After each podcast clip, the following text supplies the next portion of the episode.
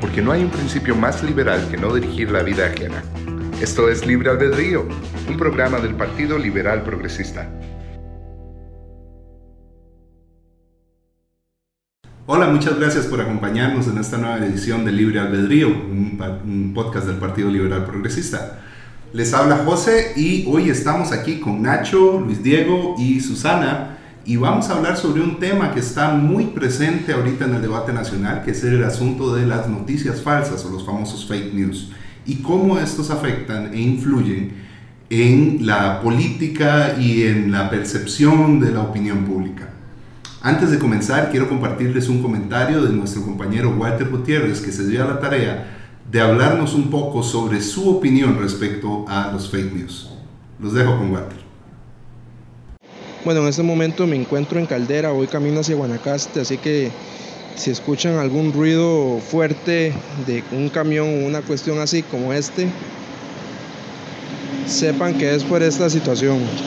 Quería hacer el comentario del día de hoy justo en este momento porque venía reflexionando sobre el tema, sobre las fake news y me encontraba en la tarde un artículo del Instituto Cato que publicaban en, en Twitter, lo vi yo, y que mencionaban que este tipo de publicaciones, este tipo de noticias reavivaban algunos mecanismos de censura.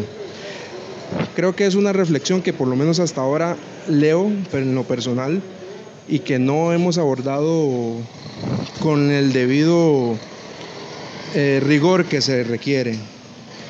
¿Cuál va a ser la posición de los liberales en este sentido? ¿Cuál va a ser la posición, el accionar de nosotros los que defendemos la libertad de expresión a capa y espada, pero que también estamos conscientes de que este tipo de noticias falsas, este, publicaciones y demás, eh, confunden a la gente, la inducen en error y que no todos tienen la capacidad de este, identificarlas. Eso por un lado y por el otro, el claro daño que se le hace a la institucionalidad del país cuando se incita a la violencia, al odio. Hoy veíamos, por lo menos yo veía hoy un video de un grupo supuestamente armado llamando a la sedición, a la violencia en contra del presidente y de legisladores. ¿Qué vamos a hacer nosotros los liberales? ¿Cuál va a ser nuestro accionar? Me gustaría conocer la opinión de los compañeros que están en, en mesa y también les doy mi opinión. Nosotros como liberales lo primero que tenemos que hacer es elevar el nivel de debate.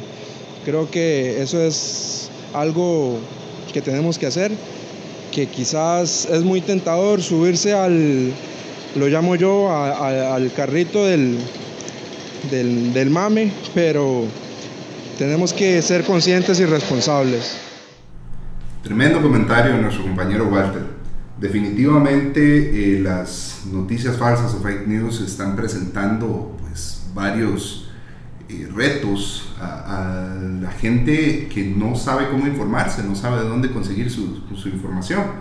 Así que en este momento quiero abrir micrófonos a los compañeros que están aquí en la mesa para... Bastante acertado el comentario de Walter y la verdad es que eh, la las preguntas que él pone sobre la mesa pues no las tenemos que hacer todos. ¿Cómo puedo yo colaborar para que eh, el tema de noticias falsas eh, no tenga tanto impacto en las personas y efectivamente elevar, elevar los criterios de discusión por parte de nosotros es una de las tantas cosas que deberíamos eh, empezar a, a realizar.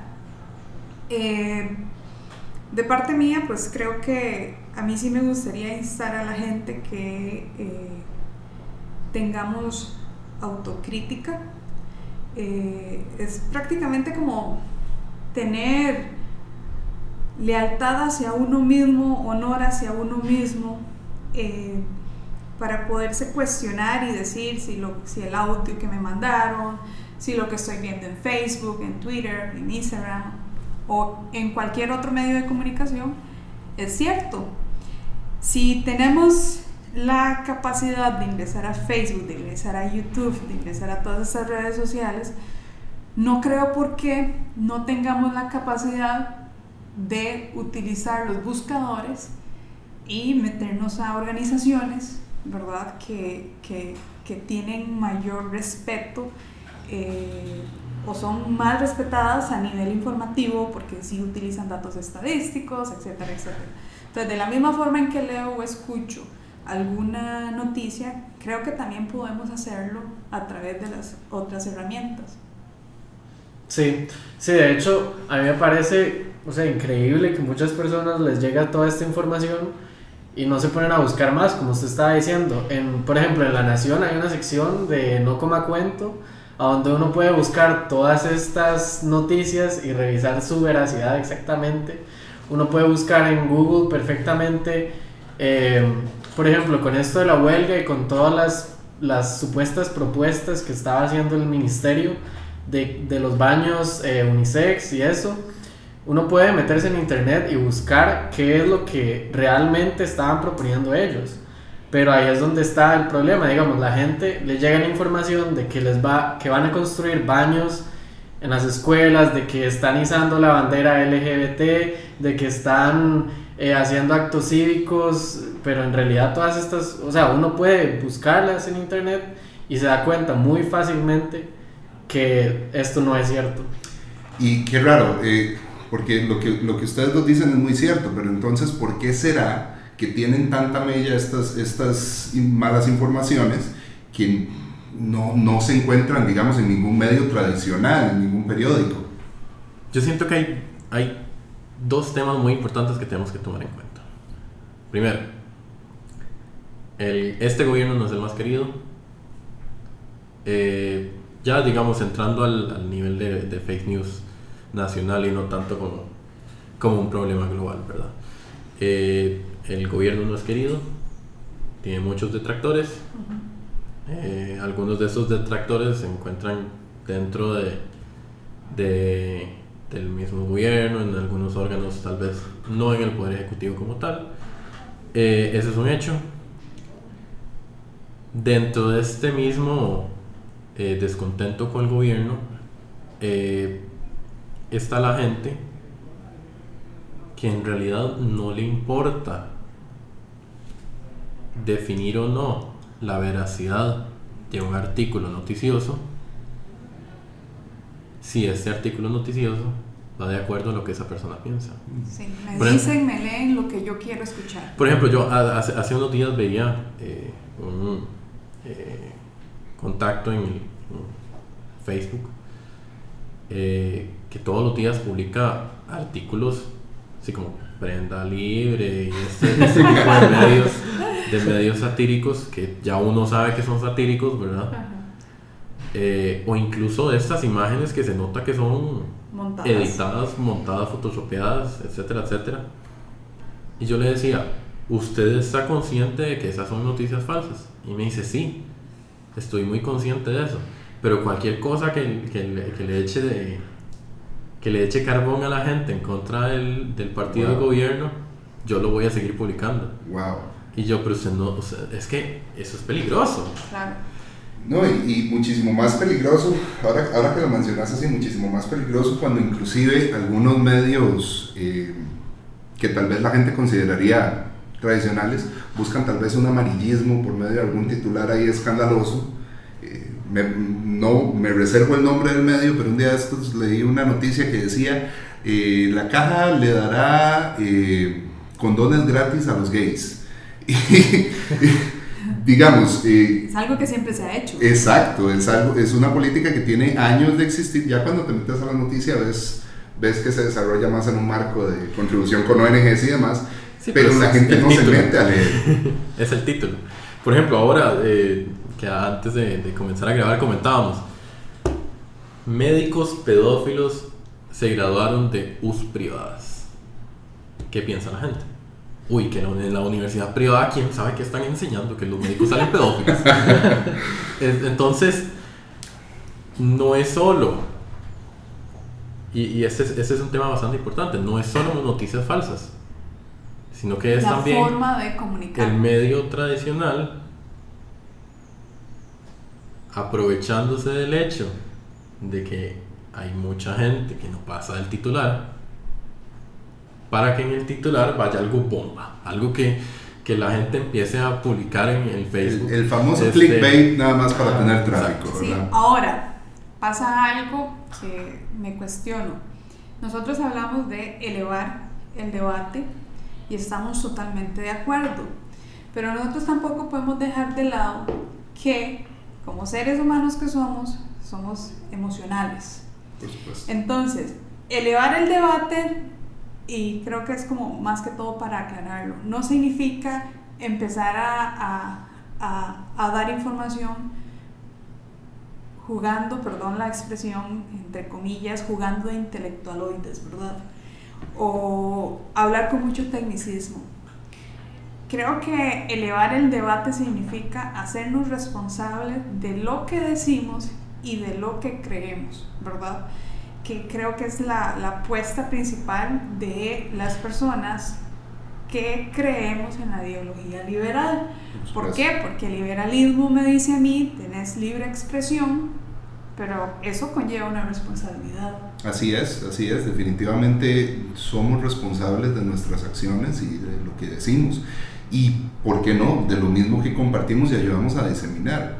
Eh, hay, hay un problema grande que yo, lo que a mí a veces me cuesta entender en este sentido es por qué eh, doña Juana eh, cree más en el audio que le está llegando por Facebook eh, o por WhatsApp que en lo que le estén diciendo las noticias de las 6 de la tarde o lo que esté diciendo X o Y, Z periódico, por más absurdo que parezca, porque ya hemos escuchado llamados, como decía Walter, a la sedición, que a las armas, que tiempo apocalíptico, y dice uno, ¿Cómo la gente se cree esto? Claro. Es súper interesante eso que menciona porque precisamente estaba leyendo el reporte que saca el Instituto Reuters. Eh, se llama eh, Reporte de Noticias Digitales o Digital News Report, que saca todos los años, creo que esta es la séptima edición. Y uno de los puntos que ellos este, eh, indican o señalan bastante es el tema de la confianza. Entonces, ¿qué es lo que pasa? Que yo como consumidora empiezo a confiar más en lo que me dicen mis allegados a través de medios sociales como WhatsApp. Es decir, todo ese tema lo empiezo a personalizar, me empiezo a comunicar de forma más personal. Entonces, eh, hay una caída en lo que yo leo en Facebook, porque la gente empieza a utilizar más WhatsApp, empieza a utilizar más Instagram. Obviamente Facebook sigue siendo punta de lanza, pero entonces lo que mi tía me comparte por, eh, por WhatsApp, lo que mis amigos, eso la gente lo está tomando como un hecho.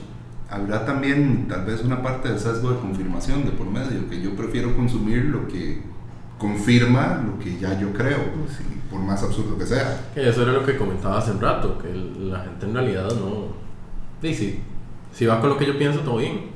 Y hay, hay, hay un tema muy importante y es que desde hace un tiempo para acá, eh, y siento que contribuye a todo esto, la gente ha dejado de, confiar en el medio tradicional. ¿Por qué? Porque, como es bien sabido, los medios tradicionales tienen su línea editorial, eh, y aparentemente esa línea editorial es razón o causal de, de completa descalificación como medio informativo. Y, y, es interesante que mencionas la línea editorial, porque yo no sé por qué en Costa Rica la gente cree que el periodismo tiene que ser imparcial.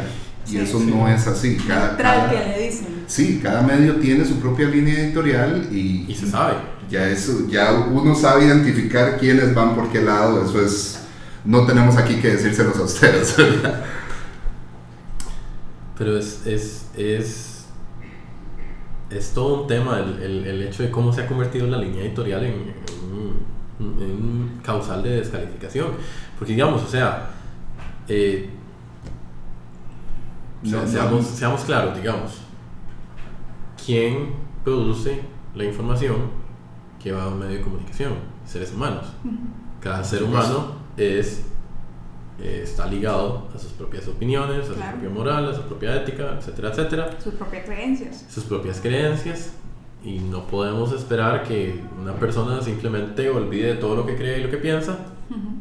a la hora de, de escribir un artículo. Siempre queda ese sesgo, Siempre hay un decir. Sí. Por supuesto, pero el problema, lo que vos decís, el problema es que eso se convierte en, un, en una descalificación y al final, cuando se va a argumentar eh, algún hecho, algún suceso, alguna situación de estas, podrán haber distintas maneras de reportarlo, pero los hechos son hechos. Y cuando vos tenés que argumentar, tenés que argumentar sobre el centro de los hechos, no, no decir que por, porque fulanito va con tal partido o porque de tal medio se alinea con la, con la visión de tal otro partido, entonces ya yo no le creo nada. Pero entonces como la tía me mandó el, el, audio por WhatsApp, entonces eso tiene que ser cierto, porque no, me, no, me, estarían mandando información. Y eso, de hecho, les cuento una anécdota de la semana pasada.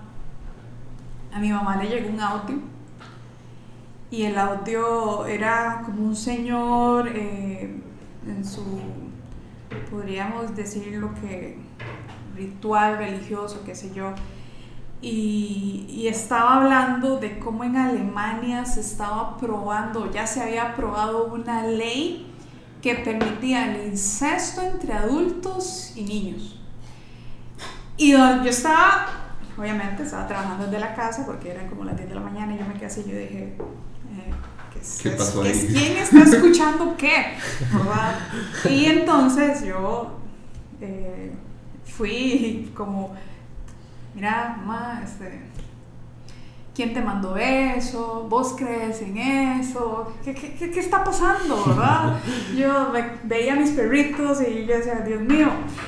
Em, bueno, e, en sí, eh, evidentemente, y ahí, cuando yo vengo y leo este reporte que les comenté, yo dije, sí, totalmente, eso se está viviendo, en Costa Rica la gente está creyendo más, ¿verdad? No porque mi mamá creyera en ese audio, pero el simple hecho de que le dio play y empezó a escucharlo, porque quería saber qué era lo que, ya ahí genera algo, ¿verdad? Genera dudas, genera... Y te mandaron el, el, proyecto de ley donde dice que eso, no, por supuesto que eso no lo mandan. Entonces, este, qué peligroso es porque hay responsabilidades compartidas. Es tanto yo digamos, todo lo que estamos diciendo ahorita en este, eh, en este podcast conlleva una responsabilidad. Así es. Pero del otro lado está usted. Es, usted está escuchando, usted es la persona que está leyendo, usted es el que va a creer. ¿Y qué pasó en Costa Rica? Que de acuerdo a lo que creímos, así votamos. De acuerdo a lo que usted crea como individuo, usted así toma decisiones. ¿Qué cuota de responsabilidad tiene usted entonces ahí? Mucha, no es solamente la persona que comunica, somos nosotros. Eso lo, quiero amarrar al, audio de Walter, ¿verdad? Con respecto al artículo del Cato, ¿verdad? Donde em, hablan de cómo este tipo de fake news, que creo que, que, deberíamos de llamarles diferente, este, más bien lo que pueden provocar es censurar la libertad de expresión y como liberal que soy, jamás voy a estar de acuerdo con, con censurar la, liberal de, la, libertad de expresión, pero hay una medida de responsabilidad y hay temas que sí se tienen que abordar y, y tomar decisiones al respecto, porque qué problema más grande es saber que la gente, que nosotros, no nos importa quién nos comparta la información, o sí nos está importando, ¿verdad? Porque vos sos mi amigo. Es, dependiendo de quién te lo comparta. exactamente. Pero entonces ya el problema deja de ser un tema de confianza, porque está bien, no estamos escuchando, no estamos leyendo los periódicos amarillistas, pero sí les estoy permitiendo a mis amigos que me compartan cosas amarillistas como esto, que yo dije, que de, dónde salió? Entonces estoy creyendo en algo más. No solo eso, sino que preocupante es que también ahora dentro de la misma desinformación se viene mucho la cultura del meme, ¿verdad? Que es lo que se está usando, lo que se está usando en redes sociales para arriba y para abajo que es el llegar y poner una... Bueno, todo el mundo sabe que es un meme, tengo que explicarles qué es. y, y la gente realmente se cree más los memes que las noticias. Somos potencia mundial en memes. Exactamente. eso, es un hecho. no, y ahí es donde vos llegas, vos llegas y vos decís, porque una de las cosas que decía Susana, que me llama mucho la atención, es de acuerdo a lo que nosotros nos creemos, de acuerdo así votamos. entonces definitivamente hay una causa para generar esta desinformación.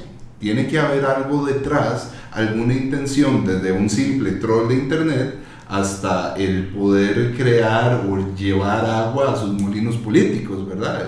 Eh, no, no, no, tenemos que ser ingenuos, es, es bastante evidente.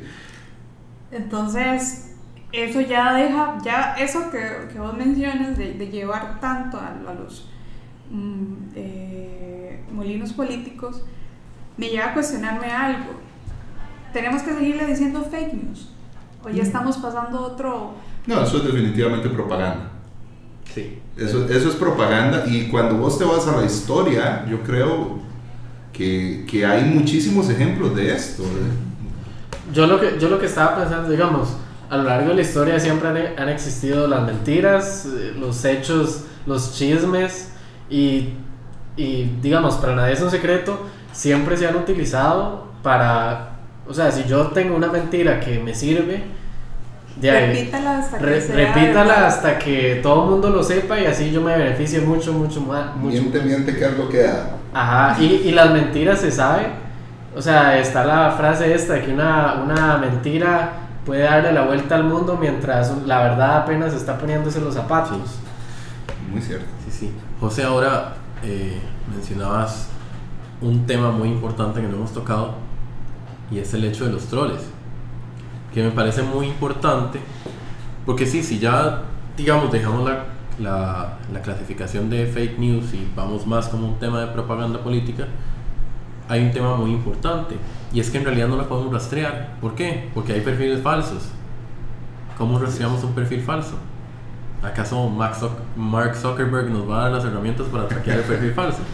Eh, y eso es, eso, es, eso es todo un tema eh, porque en realidad no sabemos quién está publicando esto. Y es que es donde tenés que amarrar precisamente a la responsabilidad de vos, como la persona que está consumiendo el contenido, de que tenés que llegar y revisar, que tenés que llegar y revisar fuentes. No es posible que, que hoy en día estemos compartiendo memes eh, que son clara desinformación solo porque a mí me pareció divertido y entonces yo le di, yo le di share en Facebook y ay sí, qué risa y después alguien por allá lo vio y lo dio como verdad cierta. es que caemos lo, en la mi tía abuela, lo ve mi tía abuela y dice, es Uy, cierto, qué miedo. Es cierto, exacto, uno lo hace muy pecamos por ingenuos, si, si, si queremos utilizar la palabra, eh, porque me dio tanta risa que lo compartí pero no estamos entendiendo que también este, podemos decir que, que es un tema también que, que, hay que analizarlo generacionalmente. Sí, por supuesto. Digamos, mi sarcasmo, mi chota con ustedes es súper entendible, pero mis tías, mis tíos, mis abuelas, mi mamá, eh, ellos me van a entender ese choto los, los señores, las señoras que tengo en Facebook, ellos van a entender eso o lo van a tomar como algo en serio. Eh, ¿Y qué problema? Porque entonces ahí es donde uno dice, bueno, entonces ya no puedo compartir nada. Y ahí, ahí, entras, ese es, ese es un punto muy interesante, porque entonces ahí estás llevando hacia vos la responsabilidad de otros que tienen que poder analizar yo creo que uno de los temas, uno de los puntos más importantes y tal vez ya ir entrando en, en una parte de qué podemos hacer nosotros como, no solo como, eh, como, como, liberales, pero también como miembros de una sociedad, es, es cómo podemos evitar que se diseminen este tipo de informaciones. Pues hay que educar a la gente hay que educar a la gente y parte de eso es saber que nosotros tenemos que revisar las fuentes de lo que estamos leyendo, que si estamos leyendo algo que parece muy ridículo, es porque probablemente no es cierto y hay que tener un poquito de sentido común. Malicia. Decía mi papá hace muchos años que ojalá el sentido común lo pudiera vender por kilos, porque si, si así fuera más de uno se hubiera hecho millonario porque es lo menos común que hay. ¿Cómo hacemos nosotros entonces? Porque número uno, como decía Walter, no, nosotros como defensores de la libertad de expresión no vamos a censurar lo que otros están diciendo. No, jamás. Tampoco considero que, que, que, el Estado venga a, a querer no sé cómo decirlo. Regular. Regular. A querer imponer una línea editorial. Imponer una línea editorial. es que hasta, hasta decir esas palabras me asusta, porque ya hay países donde eso se ha dado. Así es. Y al mismo tiempo me da coraje porque usted como costarricense no se puede permitir que el Estado le diga cómo pensar. No, imagínate la gravedad. Si hay países, por ejemplo, eh, Malasia implementó una ley que te puede castigar hasta con seis años de cárcel por, eh, por compartir una noticia falsa. Eh, inclusive en lo que es Alemania, ellos lo que están, ellos tomaron un enfoque un poquito diferente porque están multando con millones de euros a las plataformas sociales que se nieguen a eliminar información que ellos digan que sea falsa. Y entonces es donde yo digo, y entonces es el gobierno es el que va a dictar la verdad. ¿Cómo hacen el escrutinio? Exacto. Entonces es, es, muy peligroso entrar en ese punto porque entonces le estás diciendo al Estado, no solo como decíamos ahora, de dar una línea editorial, sino que el Estado puede definir cuál es la verdad. Es que póngase a pensar, si nosotros le abrimos la puerta al Estado que nos ponga ese tipo de controles, literalmente nos estamos esclavizando a que nos digan qué leer, cómo leerlo. Eso ya parecería 1984, donde el Estado llegaba y decía, la historia, esta es la verdad, y borraban todo lo que no les convenía. Por eso, por eso es que tenemos que instarle a la gente y enseñarle a la gente ¿verdad? Porque no, yo digo que todos sí tenemos la capacidad, pero quizás es que simplemente no nos han enseñado cómo ejercerla. De si escuchamos un audio, si leemos alguna noticia, que si vemos un meme, señor, señora, joven, niño, niña, ¿cómo usted logra contrastar esa información? ¿Cómo la verificamos? O sea, tengamos crítica, tengamos pensamiento crítico. Para mí eso sería lo más importante para no coartar la libertad de expresión. Eh, ahora que mencionaste eh, la palabra joven, eh, cuando yo cuando he tenido la dicha de, dar clases en, en, colegio, la primera clase yo siempre la dedico a esto. Yo les digo, chicos, en esta clase se van a hacer eh, trabajos de investigación y ustedes tienen que saber de dónde sacar la información. Eh, The Onion, por ejemplo, que es la prenda libre, esos medios satíricos no son buenos medios de información. Los artículos que comparte tu tía abuela, eh, tu tía política, tu suegra, no, que usted desde primera vista ve un link rarísimo que, sale la, la, imagen de esas que se cliquean y sale el link rarísimo. O que tienen un, o que las imágenes se ven súper photoshopeadas. Eh, esos no son buenas fuentes de información. Buenas fuentes de información siempre son las que incluyen un autor. Claro. ¿Qué tienen los medios de, de, comunicación tradicionales? Vos siempre tenés el nombre y el correo electrónico del autor. Hay una responsabilidad. Si vos querés enviarle feedback al autor de ese artículo, vos puedes mandarle un correo. Claro. Que te respondan es otra cosa, pero, pero tenés... Pero lo hiciste, mandaste el correo. Si un medio de comunicación tradicional comete un error, existe la fe de ratas. Claro. Y el derecho a la respuesta. El derecho a la respuesta. O sea, ¿cuántos derechos a la, a la respuesta no hemos visto en televisión? Claro. Y Diego, y qué bonito eso que, que usted está haciendo de enseñar en primera instancia sobre eso ¿Cuál es la reacción de ellos? Porque, a ver, eh, yo creo que todos en algún momento hemos caído, ¿verdad?, en, las redes de la desinformación.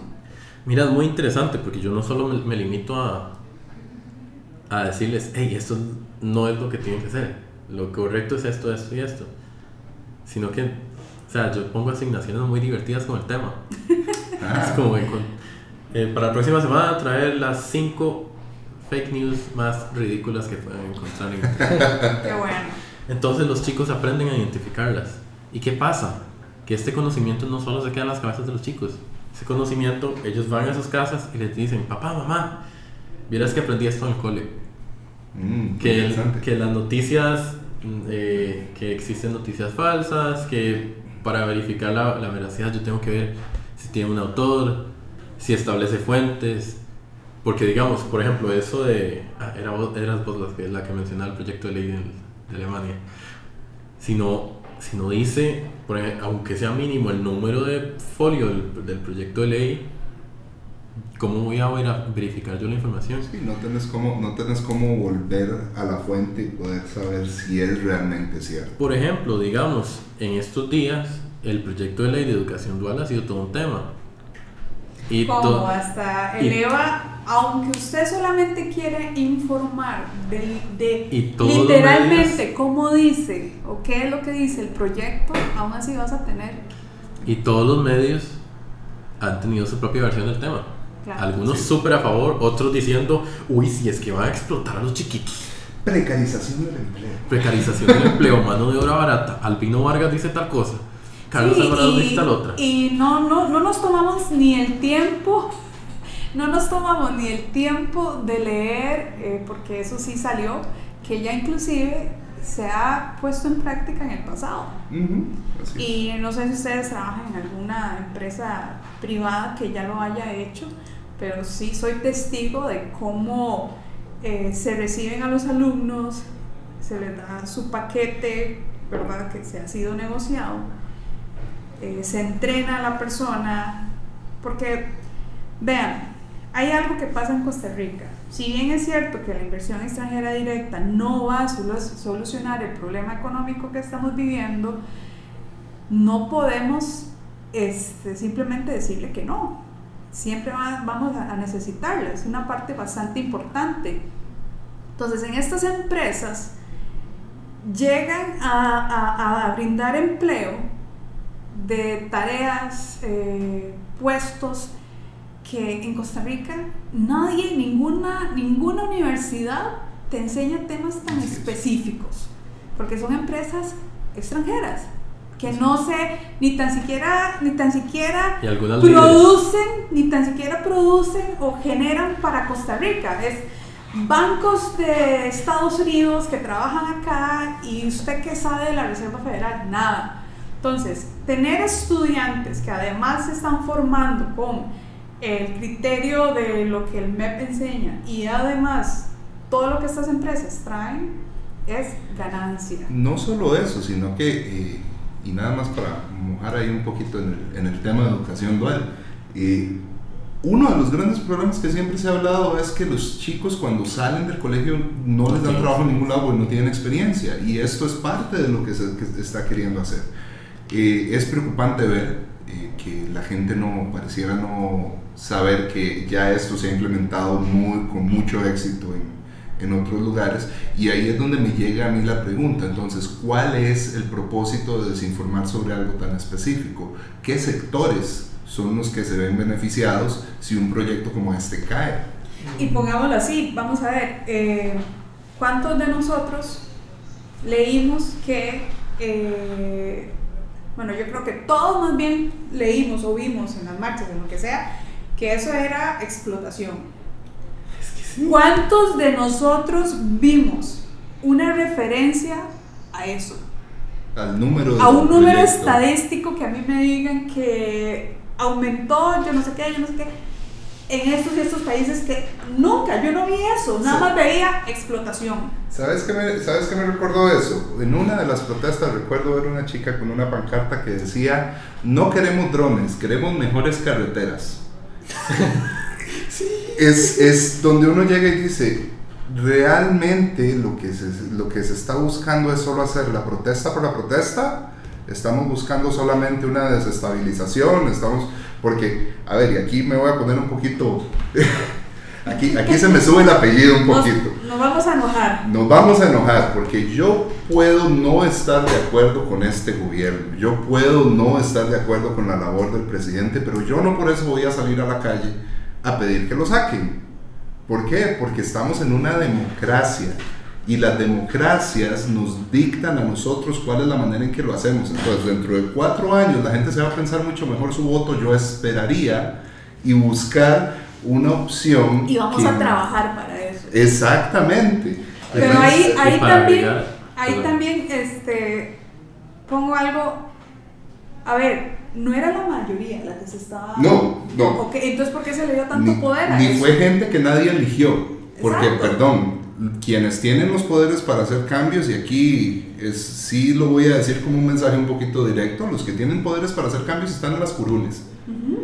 Y más bien muchos de esos que están ahí sentados en esas curules se vieron beneficiados por eh, esparcir esta misma desinformación. básicamente fue una propaganda total, ¿verdad? Ya no lo vamos a llamar más fake news, es propaganda política populista pero era de una minoría. ¿Por qué se le da tanto poder? Eh, y cuando digo minoría me refiero a esos cuatro traileros que estaban bloqueando. Los cuatro gatos. ¿Verdad? Y para agregar un poco al, comentario anterior de José, ya, ya sigo con el tuyo, tranquilo. sí, sí, no me eh, no es, no es solo que porque yo no estoy de acuerdo voy a pedir la, cabeza de, alguien sino que no solo porque yo no estoy de acuerdo, voy a empezar a publicar, eh, ¿cómo decirlo sin que suene feo? Eh, hay, cosas que, hay cosas que por más que queramos van a sonar feas. Barrabasadas eh, sobre esa persona. Que es que esa persona quiere que todo el mundo sea homosexual. Y uno, que sabe, sabe un toque. Que te empieza a, este, a temblar la ceja. Y... Que que, toda que las baterías de baños van a ser completamente mixtas. Santo, que ¿De dónde salió eh, lo que dijeron es un baño individual donde los chicos que sufren bullying puedan ir porque literalmente cuando van al baño se los agarran a golpes. ¿Así? Es un hecho. Es, es, es, es muy preocupante el, el hecho de que por puro cálculo político algunos estén dispuestos a repartir mentiras. Y dañar. Inclusive desde una curul. Claro. Y llamar, interferir, interferir en la división de poderes y demás. O sea, es, es tanto, tanto en ambas vías, ¿verdad? Yo no, yo no voy aquí a defender a ningún sector en particular, porque tenemos que estar conscientes que en todo el espectro político, en los dos extremos del espectro político que estamos en este país, ahorita se está llevando una guerra campal basada en desinformación y populismo a los liberales es a los que nos toca rescatar la república y rescatar la democracia liberal. Sí, sí, sí. Totalmente de acuerdo. Definitivamente. Y, ah, bueno, para concluir con mi comentario. Perdón. Eh, eh, para continuar con el, con el, comentario de Susana, es que no son solo minorías. Eh, porque una cosa es ser una eh, un grupo poblacional que piensa diferente, que tiene un pensamiento minoritario. Una cosa es hacer eso. Una cosa es hacer lobbying en el Dentro sentido, legal. En el sentido tradicional de la palabra. Eh, qué sé yo, ir a reunirse con diputados, pedir una audiencia con el presidente, con mi alcalde, ta, ta, ta, ta, ta. Eso es muy diferente a llegar a casa presidencial y votar los portones o tirar una todo a la Asamblea Legislativa. Son cosas muy distintas. Y ahí es donde llegamos al punto de, sabemos que esta propaganda es peligrosa, propaganda, fake news, lo que sea, es peligrosa, pero ¿a qué punto? ¿Qué tanta inestabilidad puede causar? Porque una cosa es causar el descontento de la gente, pero ahí a causar violencia, ¿en qué momento cruzamos la línea? Cuando nos sale un video de gente supuestamente armada que supuestamente está poniéndose de acuerdo para derrocar al gobierno. O, cuando vemos un video... Digamos, a mí me, ese, video salió y yo dije, de verdad, sinceramente, yo dije, ah, es cuando fake news, dije yo, pero después dije, no, Santoque, porque el presidente se está refiriendo al respeto. O sea, ya el gobierno tiene evidencia de que eso existe, de que no fue un grupito de siete personas que se metieron ahí en el bosque X, Y, Z, hicieron el video, lo tiraron y están muertos de la risa en este momento de ver cómo se dejaron llevar. Y eso no existe. Entonces, ahí fue donde yo dije, señor presidente, yo la verdad esperaría que tengan el, este, pruebas suficientes. No, para algo está la dice. En buena teoría, estará. bueno, pero. Es una buena pregunta. pero, pero, o sea, no solo, no solo ese video que a mí me impactó, pero ver un video de estudiantes de colegio en uniforme, quemando llantas, pateando buses. Fatal. Con el, sin el más mínimo, sin el más mínimo ápice de respeto por la libertad de tránsito de los demás. Es que, qué difícil. Pero bueno, muchachos, yo creo que se nos está acabando el tiempo. Entonces me gustaría que tomáramos estos últimos minutos para, para llegar a una conclusión. Dado el ataque directo que hay a la institucionalidad, a las estructuras democráticas creadas eh, para, para nuestra convivencia, y sin defender a nadie, eso quiero dejarlo muy en claro. Yo sí quisiera saber qué podemos hacer nosotros como liberales para ayudar a educar, para ayudar a, a, que no se esparza más desinformación y a poder combatirla y poder defender cuáles son los foros correctos para manifestar descontento, cuáles son los foros correctos y a quiénes hay que reclamarles.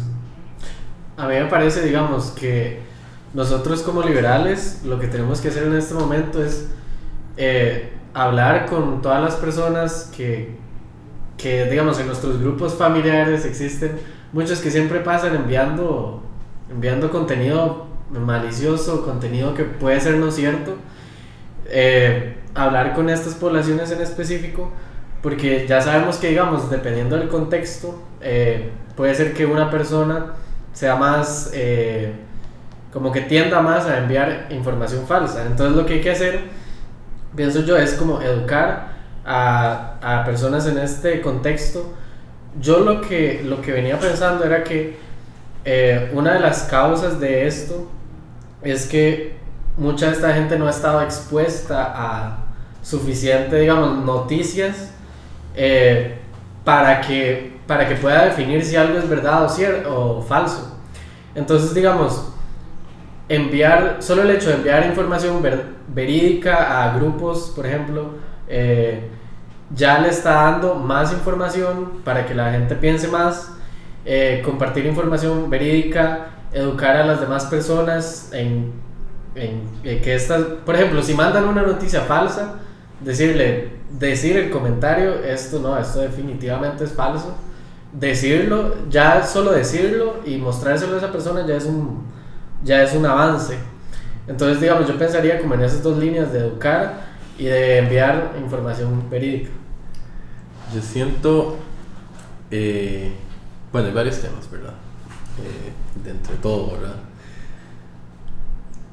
es importante, sí, educar a la gente, pero eh, si, algo hemos probado es que no podemos hacerlo masivamente. ¿Por qué? Porque la gente siempre le va a creer más a sus amigos, a sus familiares. Entonces, ¿qué es lo que hay que hacer? Aprovechar de nuestra posición como amigos, como familiares de otras personas para decir, uy, vieras que esto que compartiste no es correcto, no es veraz esto que compartiste es falso, no tiene fuente, no tiene bases, no muestra datos. Es, esto que compartiste es fake news o es propaganda. Encontré este artículo, este reportaje, esta investigación que desmiente lo que vos publicaste. Una cosa así. Me parece que eso es una manera en la que nosotros podemos actuar y que deberíamos actuar en nuestro círculo porque en nuestro círculo es donde tenemos más influencia en este tipo de temas.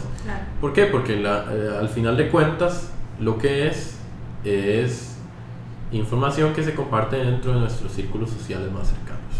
Entonces, si nosotros actuamos en esos círculos sociales cercanos, encontramos la pomada canaria. Sí, tiene un mayor impacto, por supuesto. Seamos empáticos, porque cuando una persona comparte algo, estamos, tenemos que llevar un poco más al, al, individuo, la persona. Esa persona está compartiendo algo porque cree en eso. Entonces, tampoco podemos llegar muy abruptamente, porque recordemos, esa persona cree en eso. Tenemos que ser empáticos, tenemos que, que más bien ojalá lograr que esa persona nos explique cómo llegó a creer en eso, para nosotros entender el ambiente en que se rodea eh, y poder brindarle ciertos cuestionamientos sin ofender para que se empiece a generar una visión distinta. Eh, yo, yo quisiera que, que nosotros podamos recuperar esa confianza pero yo creo que aquí todos confiamos en alguien y tenemos a alguien que confía en nosotros. Y cuando nosotros le hemos fallado a esa persona o esa persona nos ha fallado a nosotros, es duro, es difícil. Entonces, recuperar esa confianza, hacernos responsables, aprender juntos, ser empáticos, escuchar y totalmente de acuerdo de, de empezar a decirle, no, mira, esto fue lo que yo encontré. Lo has visto, sí o no, porque yo sigo creyendo que el costarricense es bastante, eh, es una persona integralmente eh, inteligente, emocional y sí es capaz de lograr cambios en este país y no dejarnos llevar de buenas a primeras por lo que leemos. Así es. Generar crítica, tener, primero con uno mismo, seamos leales y honrémonos nosotros mismos, porque creo que ahí vamos a partir eh, desde una primicia donde no nos vamos a autoengañar. Definitivamente, eh, concuerdo plenamente con todos ustedes. Yo creo que lo primero que podemos hacer es impactar a nuestro círculo cercano. Eh, es un hecho que este tipo de noticias se esparcen más basado en la emoción que en la razón. Eso creo que nadie, nadie lo puede negar. Y todos nosotros tenemos una tarea y tenemos esa tarea que es ayudar a los que están cerca de nosotros, hablarles, decirles y guiarles por cómo identificar este tipo de noticias, qué información es cierta y qué información no. Eh, yo quisiera invitarles a ustedes que nos compartan, nos hablen en nuestro Twitter, Liberal CR y nos cuenten cuáles son algunas de las estrategias que ustedes usan para identificar fake news. Nos gustaría mucho saber de ustedes. Sí, y si no tienen estrategias, pues no, no tengamos pena. En algún momento todos nosotros pasamos por ahí y tuvimos que acudir a alguien y decir, hey, quieres que no sé cómo identificar un fake news, no sé cómo, cómo identificar estas propagandas y necesito ayuda. Eh, en el partido estamos... Eh, estudiando, nos estamos organizando. Escríbanos, sea parte, aprendamos juntos y ojalá, ojalá no, creo firmemente que va a ser un gobierno liberal el próximo. Así es. Muchas gracias por acompañarnos muchachos, muchas gracias por acompañarnos a los oyentes. Ese es nuestro programa del día de hoy. Nos vemos la próxima semana. Gracias por acompañarnos. Esto fue Libre Albedrío. Y recuerden, la libertad es progreso.